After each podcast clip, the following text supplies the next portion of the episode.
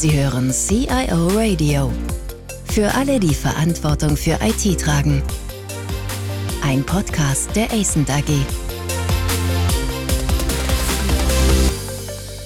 Ja, herzlich willkommen zu einer neuen Episode unseres CIO Radio. Unser Thema heißt heute Datenschutz und Sicherheit im Homeoffice. Das heißt, genauer gesagt, machen wir zwei Episoden zu diesem Thema. In der ersten Episode reden wir über den Datenschutz im Homeoffice und in der zweiten Episode über die Sicherheit im Homeoffice. Das Thema ist ja momentan wirklich in aller Munde. Meine Corona hat Deutschland ins Homeoffice verbannt und wenn man die Erfahrung gerade auch aus IT-Sicht zusammenfassen kann, muss man sagen, naja, es hat ja schon deutlich funktioniert. Sagen wir, Tools wie Teams, Zoom, Hangout, was auch immer, die eigentlich schon sehr lange da waren, werden ja plötzlich in einer nie dagewesenen Intensität genutzt. Und viele Fragen, die damit kommen, betreffen eben nicht nur die neue Arbeitswelt, also die Frage, wie die neuen Führungsstrukturen, wie geht das weiter, wie viel Homeoffice werden wir in einem Jahr haben, in zwei Jahren haben, sondern eben vor allen Dingen auch Fragen des Datenschutzes und der IT-Sicherheit. In der heutigen Episode geht es um das Thema Datenschutz speziell. Und dazu haben wir wieder einen ja, altbekannten Gast in der Sendung, Roland von Gehlen. Roland, herzlich willkommen. Hallo Robin. Ja, gestatte mir dich vielleicht noch zwei, drei Sätzen vorzustellen, wer die anderen Episoden nicht gehört hat. Ja, du bist seit zwei Jahrzehnten in leitenden IT-Funktionen, unter anderem CIO von John Pascal, dann Leiter der Softwareentwicklung des Otto-Konzerns und warst dann eben sechs Jahre lang Leiter IT-Sicherheit und Datenschutz beim Otto-Konzern, hast da viel in der internationalen Normung gemacht und berätst eben seit 2016 Unternehmen in diesen Bereichen und eben auch unter anderem als ASIN-Partner.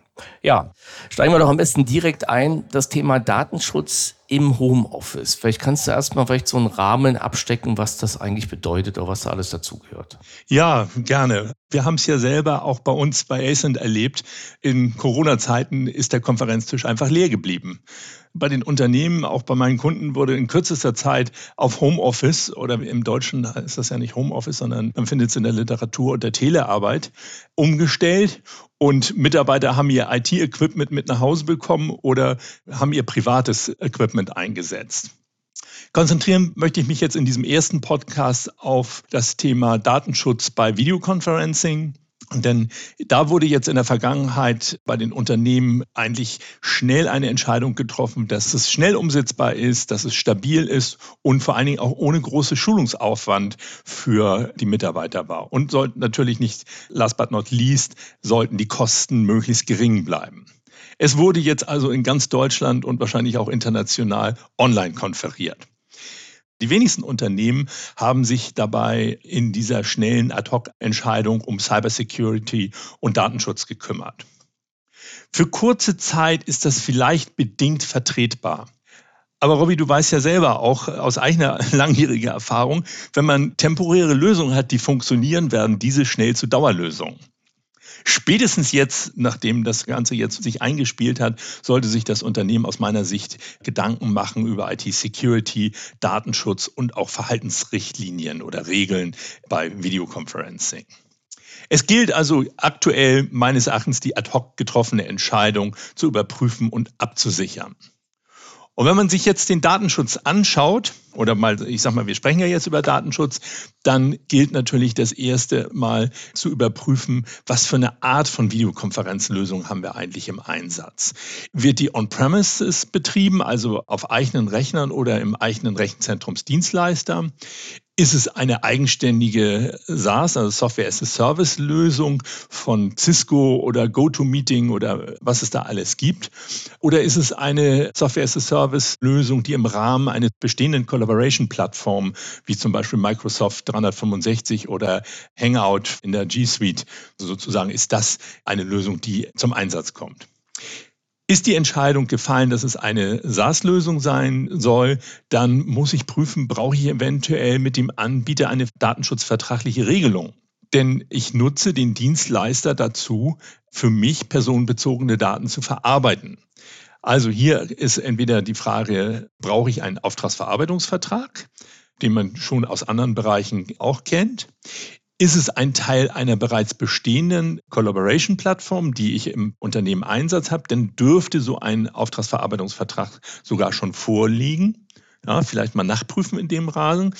Oder es gibt auch Lösungen, die arbeiten ohne personenbezogene Daten. Das ist dann ähnlich wie eine Telefonleitung.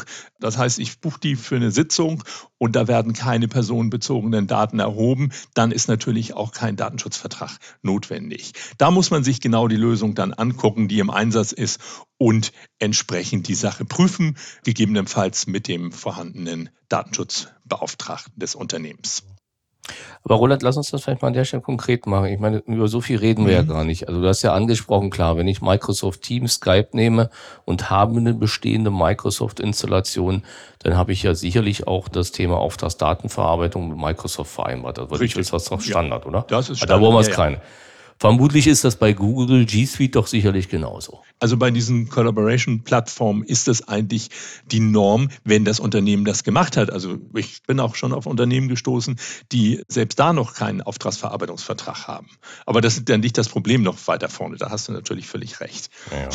Aber ansonsten ist es, bin ich doch da relativ sicher, also jetzt muss ich überlegen, Microsoft, ich, ich hätte jetzt erwartet, dass das im Standard mit drin ist. Also kenne ich, was mag ja. natürlich sein, dass mein Wissen da aus großen Projekten stammt. So, wenn wir weitergehen bei WebEx, wie sieht's da aus? Cisco? Cisco bieten auf der Plattform dann einen Auftragsverarbeitungsvertrag an. Hm. Den muss man runterladen und entsprechend bei sich ablegen. Okay. Also das ist ja, da komme ich auch sonst später nochmal zu, das Thema ist ja, die Datenschutzgrundverordnung sieht eine Rechenschaftspflicht vor. Das heißt, nicht jemand anders muss mir beweisen, dass ich einen Fehler gemacht habe, sondern ich muss nachweisen, dass ich alles richtig gemacht habe. Und das hilft nur mit einer guten und schlüssigen Dokumentation. Aber es ist unbedingt zu klären, weil sonst hat man schon den ersten Datenschutzverstoß, bevor man überhaupt angefangen hat. Ja.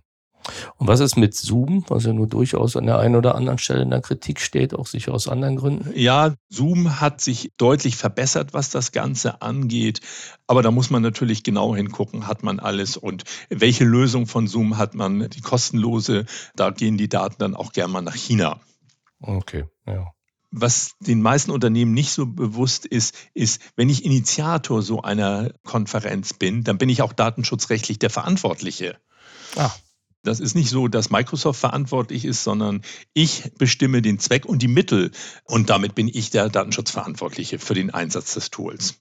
Aber das heißt doch, bleiben wir mal bei dem Beispiel, dass wenn ich jetzt, was ich, eine Microsoft-Umgebung habe und nutze Teams oder mhm. Hangout von Google, was auch immer, und ich lade einen externen dazu ein, dann bin ich für den Datenschutz und auch für den ordnungsgemäßen Umgang der Daten verantwortlich und mich sichert im Prinzip meinen Vertrag zur Auftragsdatenverarbeitung ab, dass der Dienstleister damit umgeht, richtig? Ja, im Prinzip ja. Aber du musst natürlich auch gucken, ist die Software richtig im Einsatz? Also bei Teams ist es nun nicht unbedingt der Fall, aber man kann natürlich auch Software so einstellen, dass sie eben nicht datenschutzkonform ist, weil sie bestimmte Sachen protokolliert, weil sie Daten ja. irgendwohin überträgt. Das muss man einfach prüfen und da empfiehlt es sich natürlich dann Anbieter aus der EU oder aus Deutschland zu bevorzugen, weil die unterliegen direkt der Datenschutzgrundverordnung. Microsoft hat deswegen auch angeboten, dass die Daten in Europa verarbeiten. Also die gehen nicht in die USA von Microsoft. So, und wenn ich dann Anbieter aus Drittländern habe, dann muss ich gucken, ist da sozusagen ein angemessenes Schutzniveau geboten. Mhm gibt es einen Angemessenheitsbeschluss der Behörden, wenn der Anbieter zum Beispiel aus der Schweiz kommt. Schweiz gehört nicht zur EU, wird aber von den Behörden als EU-adäquat. Also die haben sozusagen auch ein Datenschutzniveau auf Europaebene. Hm. So, das ist aber jetzt nur die Vorbereitung, die man einfach nur mal im Auge behalten muss. Und in den meisten Fällen, wenn man dann Teams eingesetzt hat, also große Anbieter, wo man auch eine Collaboration-Plattform hat, dann ist das meistens in trockenen Tüchern. Was betrifft es noch? Jetzt habe ich die Plattform quasi sichergestellt. und da stellen wir auch mal, wir haben das alles richtig eingestellt. Wir sind vertraglich dabei abgesichert. Was für Themen habe ich noch im Datenschutz? Das nächste Thema, was auch vielen nicht so klar ist, ich habe Informationspflichten gegenüber meinen Teilnehmern einer Videokonferenz. Und zwar muss ich die beim Erstkontakt, so sieht es das Gesetz vor, den Betroffenen aufklären darüber, welche Daten ich von ihm erhebe, wie lange sie gespeichert werden, warum das Ganze, auf welcher Rechtsgrundlage das Ganze erfolgt. Hier sind sozusagen dann Datenschutzerklärungen, wie wir sie aus dem Internet von unserer Website kennen, ebenfalls aufzustellen. und dem Betroffenen zukommen zu lassen. Entweder mit der Einladung als Anhang oder in der Einladung einen Link mit einzubauen, wo er die Datenschutzerklärung finden kann. Das habe ich bisher noch nicht erlebt. Nee, ich wollte gerade sagen, ich auch nicht. Nein, habe ich auch noch nie gemacht. Das heißt, wir müssten im Prinzip in den ja, die Einladung. Es müsste in der Einladung, wenn da irgendein Footer oder irgendwas drin ist, müsste der Hinweis darauf mit rein. Ja, wo, genau, der Hinweis. Ich würde es zentral, also gerade wenn man sowas regelmäßig mit Wechselnden macht, würde ich nicht jedes Mal die zwei Seiter da mitschicken oder einen Seiter klein gedruckt, sondern darauf verweisen, wo man das auf der eigenen ja. Website findet. Das ist eigentlich das Beste. Ja, ist eine gute Idee, weil ich habe das bisher auch noch nicht gesehen. Okay, ja, verstanden. Was ist denn mit dem Thema Aufnehmen von Video? Weil den Fall hatte ich gerade kürzlich, wo ich irgendwie jemand was zeigen wollte und habe so, was ich so einen kleinen Clip von einer Minute aufgenommen und sagte, hier, guck mal im Chat, da findest du den Clip und der sagte irgendwie ganz entgeistert, ey, ich habe ja gar nicht zugestimmt oder ich wurde überhaupt nicht gefragt. Das war mir vorher auch noch nicht aufgefallen. Weil das ist doch ein Thema, was mit Sicherheit äh, eine Zustimmung erfordert. Ja, also sollte die Videokonferenz aufgezeichnet werden und nicht nur der Moderator sprechen, also sondern alle Teilnehmer sich auch verbal daran beteiligen können und auch mit aufgezeichnet werden, wenn sie dann sprechen, dann ist zwingend eine Einwilligung derjenigen einzuholen, dass die Konferenz oder die Session aufgezeichnet wird. Willigen einige Teilnehmer nicht ein, muss man dann eben gucken, was man damit macht. Ob man sagt, okay, sie dürfen sich nicht an der Kommunikation beteiligen, sind also sozusagen stille Zuhörer, mhm. oder man muss die Aufzeichnung einstellen. Wichtig ist hinterher wieder auch Rechenschaftspflicht, die Einwilligung muss nachweisbar sein. Es darf nicht der Einschein erweckt werden, so, ja, ist das okay, wenn ich aufnehme und alle nicken? Das ist die Frage, ob das eine äh, belastbare Einwilligung ist. Wahrscheinlich wäre ein deutliches Ja, aufgezeichnete Ja möglich. Oder eine andere Möglichkeit, die auch gehen könnte, wäre, wenn man die Konferenz so einrichtet, dass alle auf stumm geschaltet sind und mit Einschalten des eigenen Mikrofons mit einem entsprechenden Hinweis vorher eine implizite Einwilligung dort erfolgt. Okay. Das wäre eine Möglichkeit. Inwieweit das dann tatsächlich im Zweifelsfall belastbar ist, da kann ich nichts zu sagen, weil ich kein Jurist bin. Da müsste man dann wirklich den mhm. Juristen mal fragen, wenn man genau weiß, was man machen will. Aber wenn in der Aufzeichnung drin ist, sind Sie damit einverstanden und alle ein eindeutiges Ja mit Namen vielleicht sagen, dann hat man ja den Beweis, dass die eingewilligt haben. Aber es ist schon tricky. Aber eben auch nicht ohne Risiko, weil die heimliche Aufnahme kann strafrechtlich verfolgt werden. Da sind wir also nicht mehr so im Datenschutz, wo man dann sagt, ja, das durftest du nicht und jetzt gibt es ein Bußgeld, sondern die heimliche Aufnahme ist ein Verstoß gegen die Vertraulichkeit des gesprochenen Wortes. Das ist dann im Strafgesetzbuch. Frag mich jetzt nicht, irgendwas Anfang der 200er geregelt. Ja, ja, das glaube ich sofort. Aber sag mal, was ist, wenn ich eine Einladung rausschicke und in dieser Einladung sehr klar und deutlich sage, dass wir aufnehmen und darum bitte nach dem Motto, wenn eben nicht gewünscht, dann entweder nicht teilzunehmen. Also ich versuche mal so einen pragmatischen Weg. Mhm. Nicht teilzunehmen oder das Mikro auf stumm zu stellen.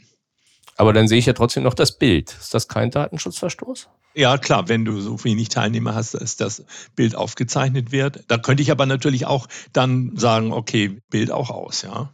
Im Zweifel hast du recht. Mhm. Müsste man dann doch sehr, sehr streng sehen. Ja, ich verstehe das schon, weil das Aufnahme ist, glaube ich, wirklich tricky, weil wir hatten eben den Fall auch kürzlich, wo wir gedacht haben, ach, ist doch gut, dann nehmen wir das einfach auf und dann können sich das andere, die jetzt nicht teilnehmen können, dran teilnehmen. Und dann sind wir genau in der Diskussion gelandet und haben gesagt, oh, Achtung, das hat natürlich andere Implikationen. Mhm. Was gibt's denn sonst? Gibt's sonst noch Datenschutzthemen? Also wir haben ja im Prinzip das Setup, wir haben die Aufnahme jetzt mhm. gehabt, den Umgang mit den Daten. Vielleicht noch ein Thema ganz kurz nur, das ist Profiling-Tools zu Verhaltensanalysen von Teilnehmern. Da gilt das natürlich genauso wie Aufzeichnungen. Es gibt ja Software, die dann sozusagen zum Beispiel in Bewerbergesprächen Gesprächsverhalten des Bewerbers analysieren, um Persönlichkeitsmerkmale zu ermitteln.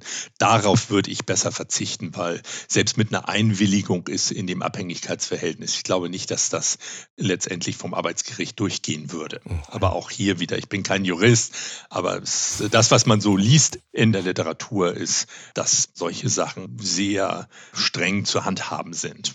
Ja, es klingt aber auch ein bisschen spooky. Also, dass du dann, sag mal, das Interview machst und dann kommt da einer, der dann noch guckt, wie viel Äs du sagst und wie oft du die mhm. Augen nach oben oder nach links unten hältst oder so. Kannst mal googeln. Gibt Software dafür. Ich habe jetzt keinen Namen parat, aber das kann man machen. Und es gibt Unternehmen, die machen das. Das ist schon sehr unangenehm. Nein, ich glaube, dass das ein Case ist, aber es ist natürlich schon, also über die Grenze, sag mal, des fairen Umgangs miteinander und Vertraulichen schon hinaus. Aber okay, ja, verstehe ich. Gut, ansonsten aus Datenschutzsicht habe ich natürlich die üblichen Pflichten wie genauso vorher zu informieren, haben die Teilnehmer hinterher ein Auskunftsrecht, dem ich kostenlos nachkommen muss innerhalb eines Monats. Wenn also jemand nach einem Jahr dann anfragt, ich habe da mal an einer Videokonferenz teilgenommen und was haben Sie da noch für Daten von mir? Dann muss man dem antworten und sagen, nee, also wir haben noch das und das von Ihnen oder wir haben nichts mehr. Aber das muss innerhalb eines hm. Monats vollständig und richtig erfolgen, sonst kann derjenige sich beschweren darüber.